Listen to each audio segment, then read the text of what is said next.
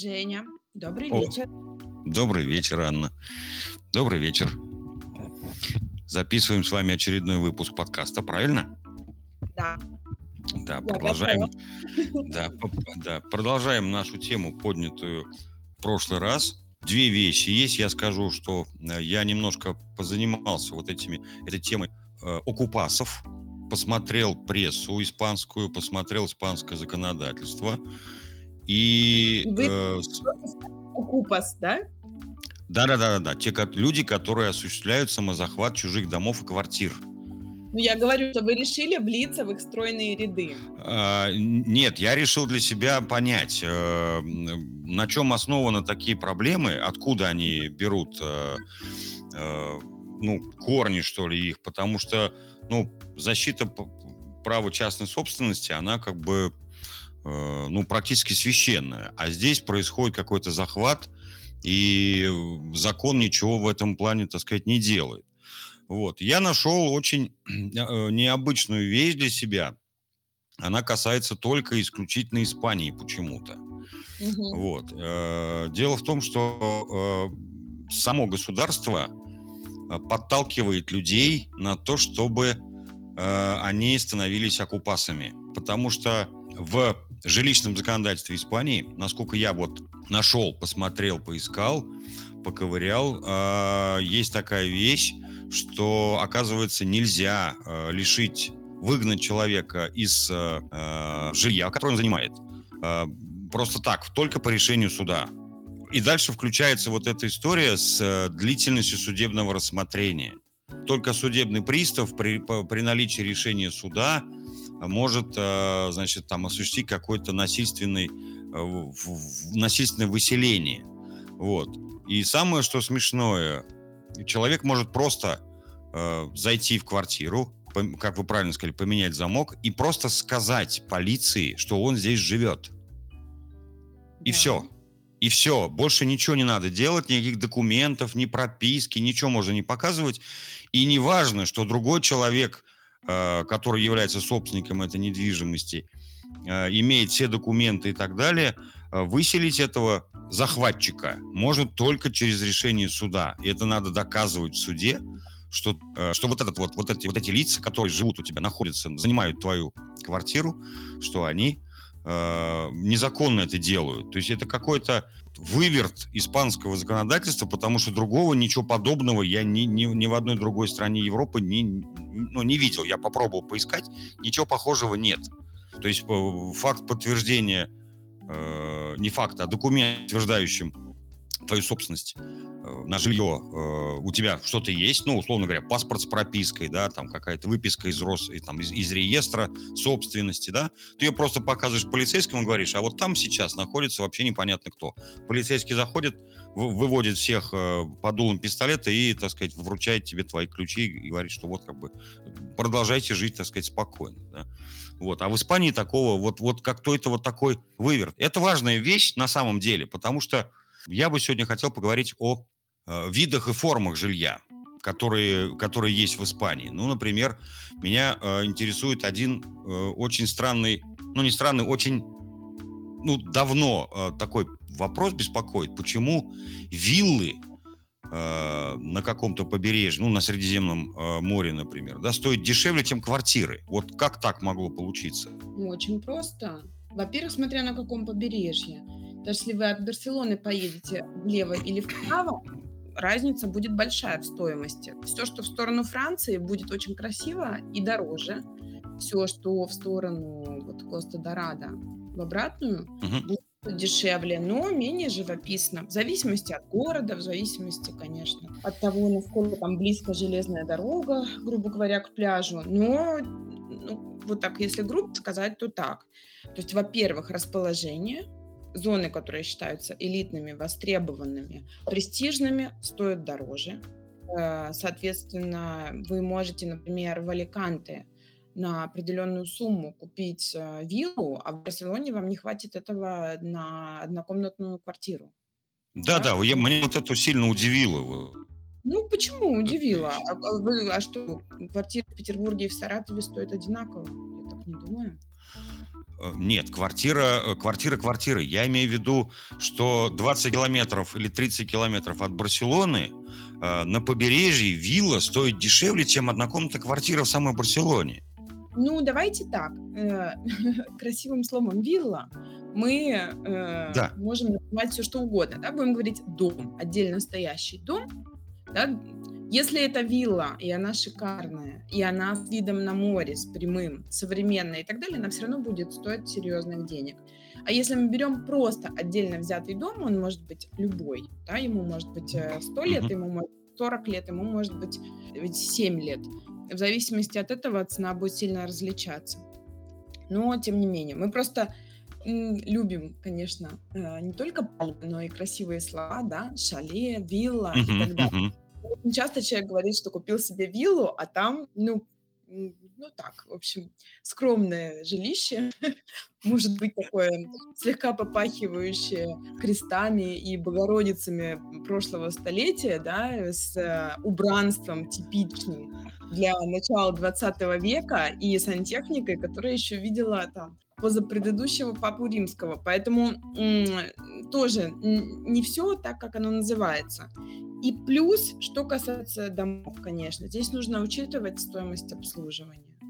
Да, за квартиру вы платите налог на недвижимое имущество, там, страховку, в зависимости от места, там, муниципальные еще какие-то могут быть налоги, да, а дом – это, как правило, все-таки какой-то садик, а садик нужно поливать, освещать э, и так далее. И, в общем, это достаточно много забот. А тем более, если у вас вилла с бассейном, ну, за бассейном тоже надо ухаживать, это совсем не дешево. Все, что касается воды, это вообще такой насос. Не только ваш колодец, но и ваш бумажник. Да, поэтому э, есть люди, которые романтическим способом, точнее, романтическим, в романтическом представлении – хотят иметь отдельный дом, да, и не лестничная клетка и соседи прямо над тобой, да, а забор, лимонная роща и соседи где-то там на соседнем участке. Но далеко не каждый готов эту виллу обхаживать, обслуживать и своими силами или силами наемных работников. Все это, прямо скажем, целая история.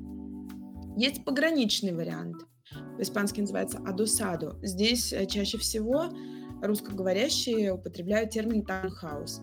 Это когда дом не отдельно стоящий, но все-таки дом. Да? Обычно в урбанизации, например, стоят вот они так чередой, идет такая лесенкой, да, или просто цепочкой идут домики, mm-hmm. то есть одной стеной друг к другу прилегают. Причем может быть стеной, а может быть потолком. То есть, например, первый этаж дома это одна семья занимает.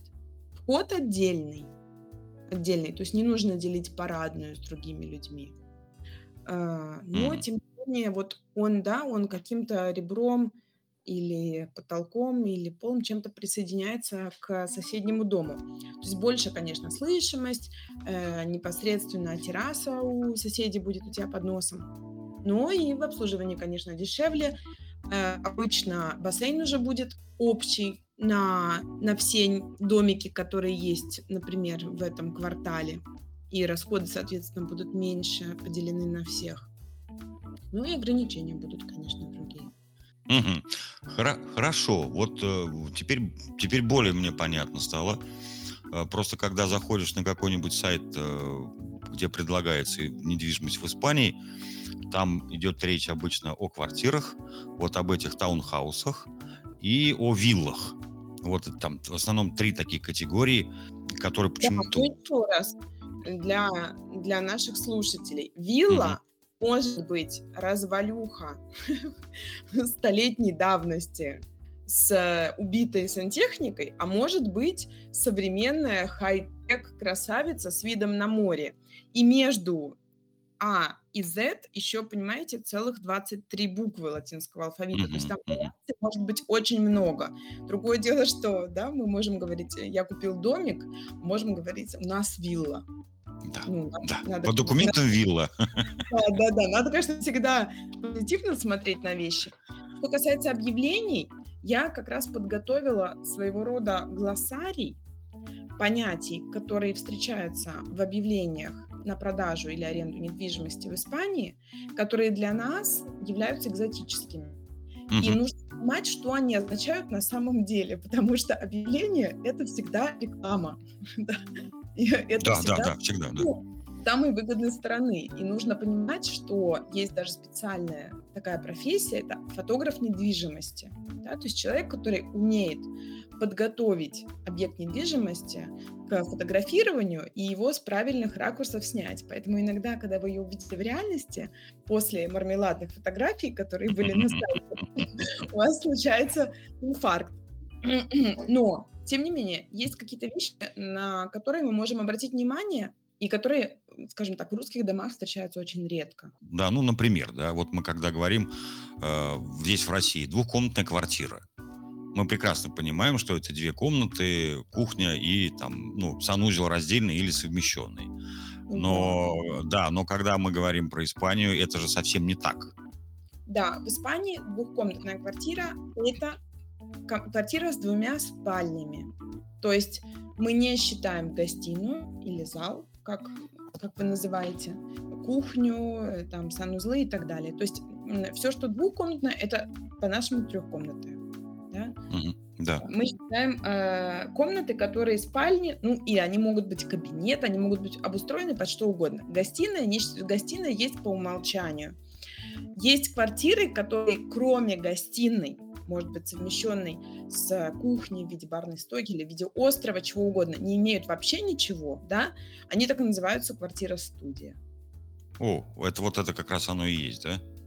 Да, ну еще в современных реалиях очень мало, но может быть лофт, потому что некоторые промышленные помещения, естественно, как и в России, да, и в, там, э, в Соединенных Штатах Америки, были перепрограммированы под жилье, и это Мгм. такой большой, ну или небольшое пространство, э, иногда сохраняют, да, вот эти типичные стены для того, чтобы э, был такой эклектичный стиль.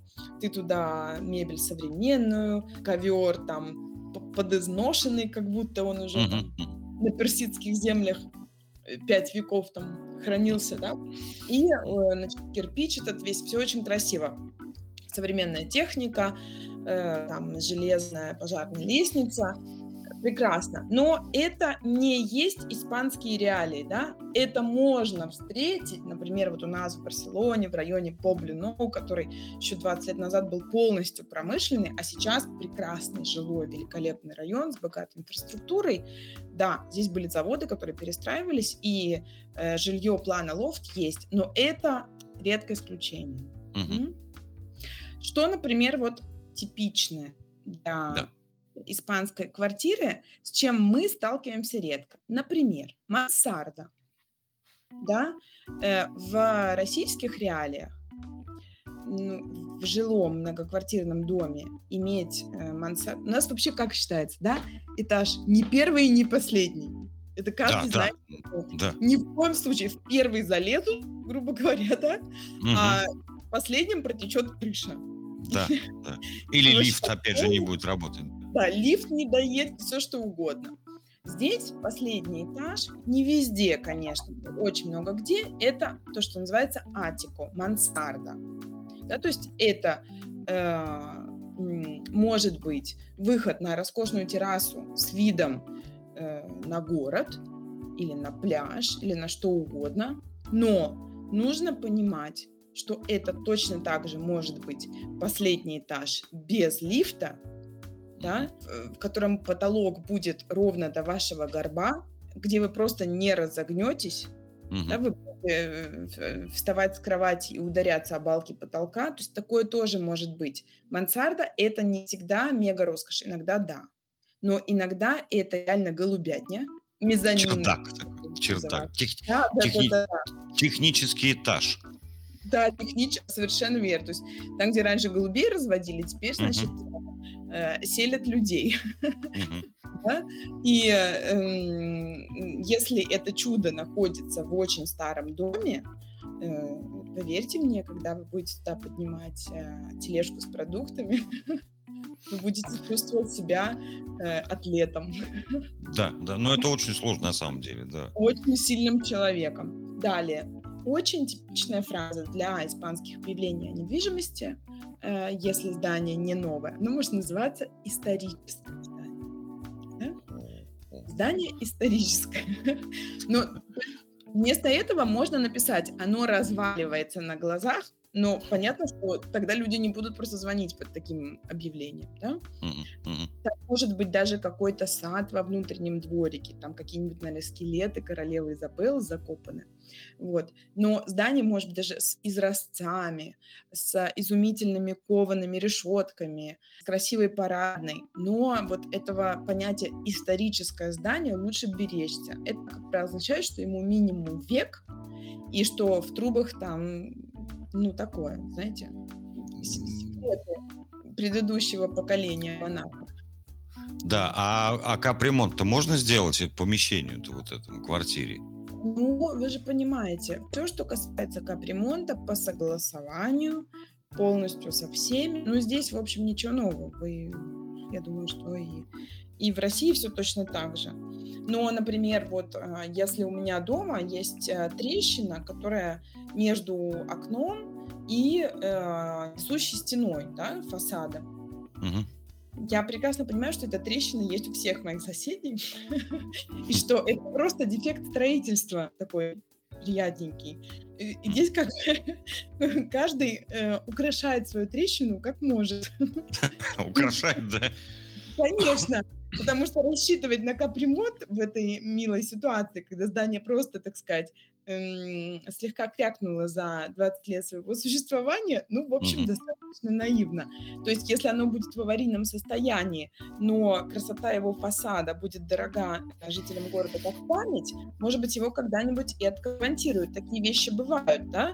То есть оставляют фасад, и делают да. то, что называется реабилитация. То есть полностью выстраивают новую начинку. Вот такие варианты. Это класс. Это вообще один из, наверное, самых крутых вариантов, потому что, э, ну, понятно, что, наверное, важнее, что внутри, но очень приятно, когда ты приходишь, у тебя здание снаружи такое прям конфетка, и внутри у тебя современный лифт, современная техника, там, все чистое, не тронуто. Это, конечно, просто сказка.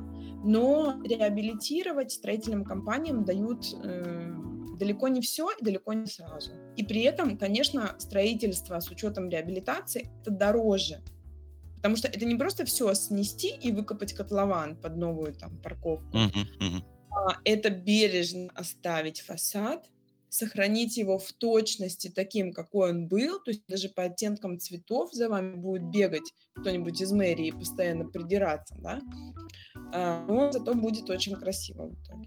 Такие варианты в Барселоне, в Мадриде есть. Есть. Я, да, я тоже видел, меня это очень сильно удивило, когда э, ты идешь по улице, видишь э, вот вся улица в таких старинных фасадах, и вдруг э, за одним из фасадов выясняется, что пустое поле. Угу. Вот ничего нет, оказывается, фасад стоит, а все, что было за фасадом, все снесли и строят заново. Вот как бы да. пристраивают к тому фасаду, который есть, то есть теми же окнами, со всеми остальными вещами, но и понятно, что абсолютно новое здание. Только снаружи вот фасад у него вот такой. Я такого, да, такого больше нигде не видел. Обалденно, потому что многие э, не знают, вот как разорваться, да, к умным или к красивым. Брать угу. красивое здание с лепниной или вот все-таки брать новое, чтобы там все было с иголочки. И именно такие реабилитации – это два в одно. Ну и самое главное, что они, они как правило, это все где-то в центре города, в каком-то историческом районе, там. Э, ну, конечно. Да. Конечно, потому что э, в периферийных районах там реабилитировать нечего. Там вся застройка, естественно, современная. И более того, как раз в тему скажу, что нужно опасаться. Если вы, в принципе, город сам не очень знаете, то в объявлениях нужно опасаться пометок типа «спокойный район». То есть это может означать, что это промышленная зона, и за хлебом вы будете ехать 10 километров на велосипеде. А до метро вообще два дня там в оленей упряжке. То есть, что это может быть зона, которая еще только находится в процессе застройки, и там ни инфраструктуры вообще, ни, ни живых людей, вообще никого нету. Здесь, э, но зато все будет э, новое, да? Да, Вот. ново, тихо, спокойно, да. И сюда же.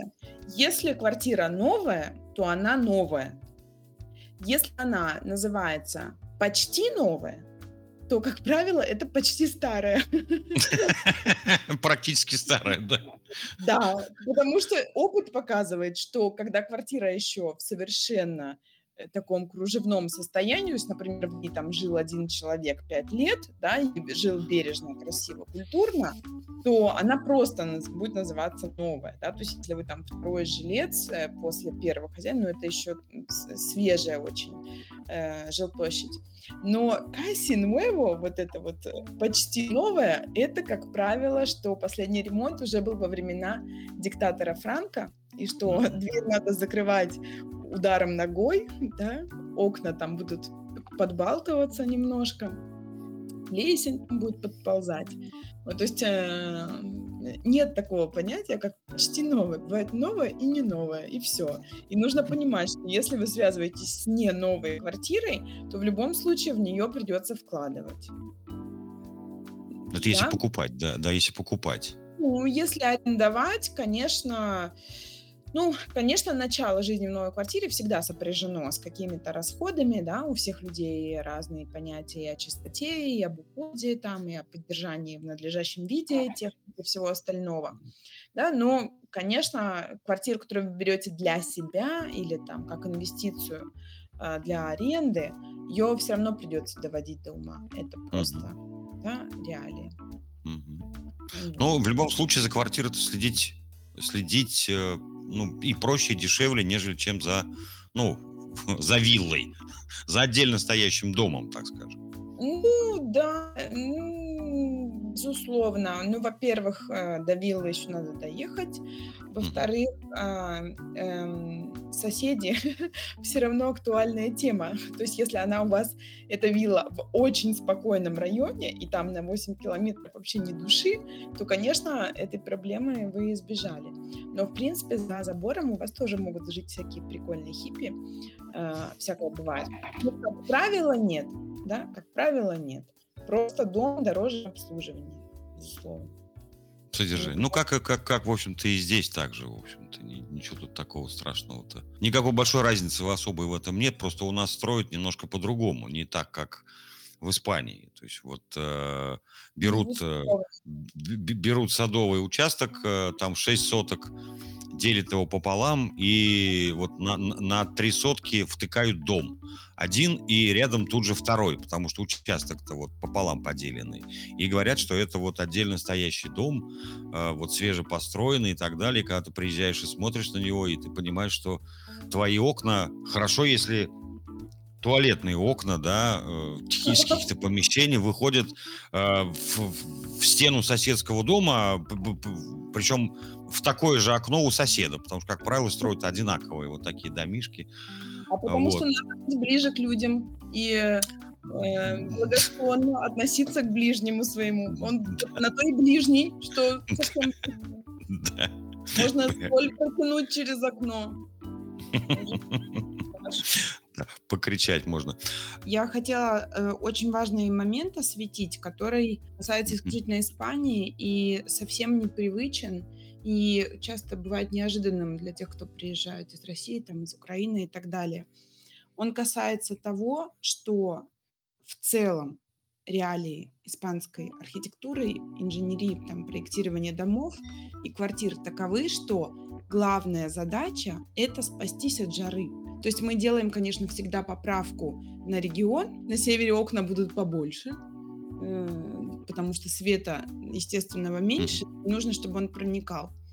Да? Ну, очень часто в Барселоне, например, то, что называется очень светлое, это квартира с одним крохотным окном, как в тюрьме и с видом на помойку.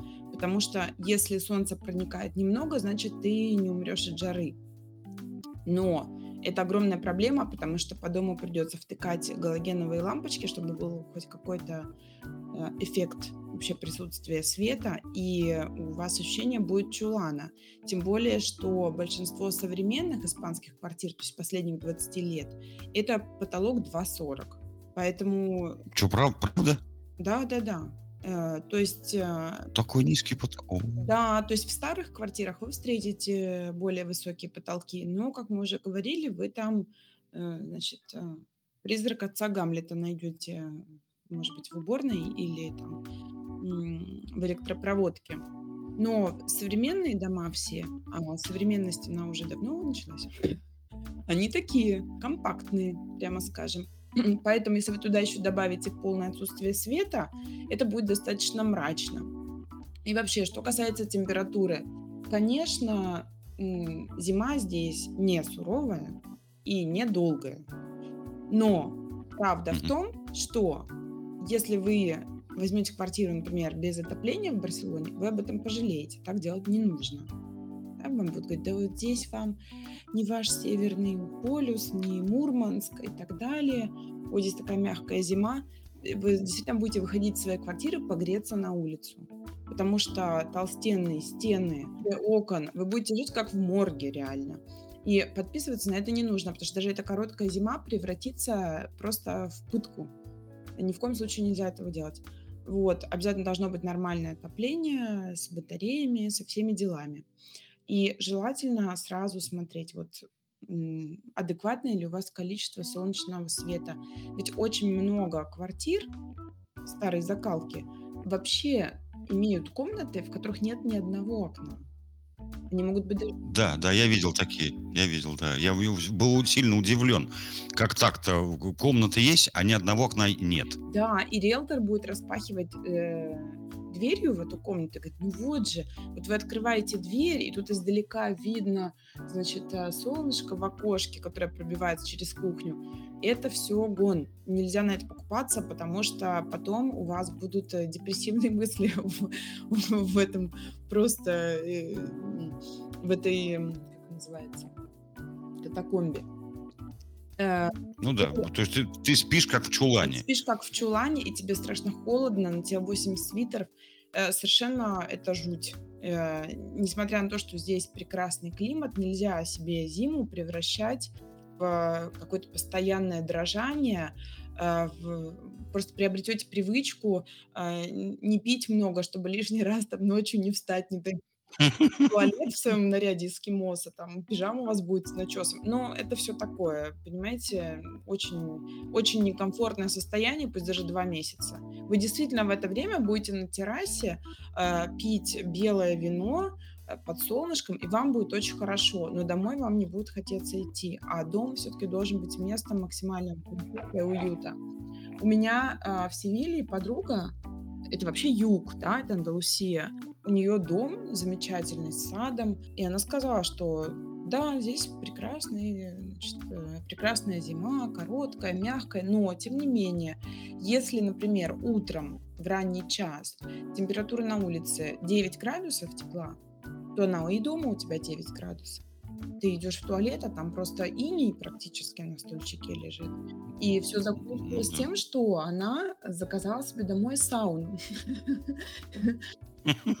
стала самой знаменитой жительницей Севильи, потому что, конечно, в испанскую голову не помещается, как можно домой э, впихивать парилку. То есть это, это просто абсурд с точки зрения испанца. При том, что на улице они, вот в Мадриде, да, например, может быть температура 0 или даже минус 1, это для них все, это конец света. Они не представляют, как, э, не то, что мороженое на улице есть, они вообще считают, что как, почему над ними издеваются, они должны ходить на работу в такой полярный холод, они же не белые медведи. Но при этом дома они будут ходить там в пяти э, парах носков, там вязаное горло, знаете, там замотанное до ушей. Ну, во Франции, я знаю, точно такая же ситуация. Определенный подход к расходованию электроэнергии и прочих коммунальных э, услуг. Но поверьте мне, это некомфортно. Точно так же, как э, мраморный пол, тоже очень распространенная штука во многих регионах. Прекрасные квартиры с израстовыми полами. С подогревом этих полов практически не встречается. И этот пол просто, это будет ваш крест на всю зиму. Э, надо, конечно, брать деревянный пол, иначе будет неуютно, не тепло, и тапки станут продолжением ваших ног. Вот э, такой момент обязательно нужно учитывать. Как коротка не была бы испанская зима, она есть. и вас интересует, прожить ее тоже максимально комфортно. И не в баре за углом, а в собственном доме. Да, да. Спасибо спасибо огромное, Анна. А, на сегодня мы, закончим тему с недвижимостью. У нас много еще тем, о чем мы будем разговаривать. Да. Вот. Огромное вам еще раз спасибо. Вам огромное доброго. спасибо, Женя. Очень приятно было, как всегда. Спасибо большое. До свидания. Счастливо.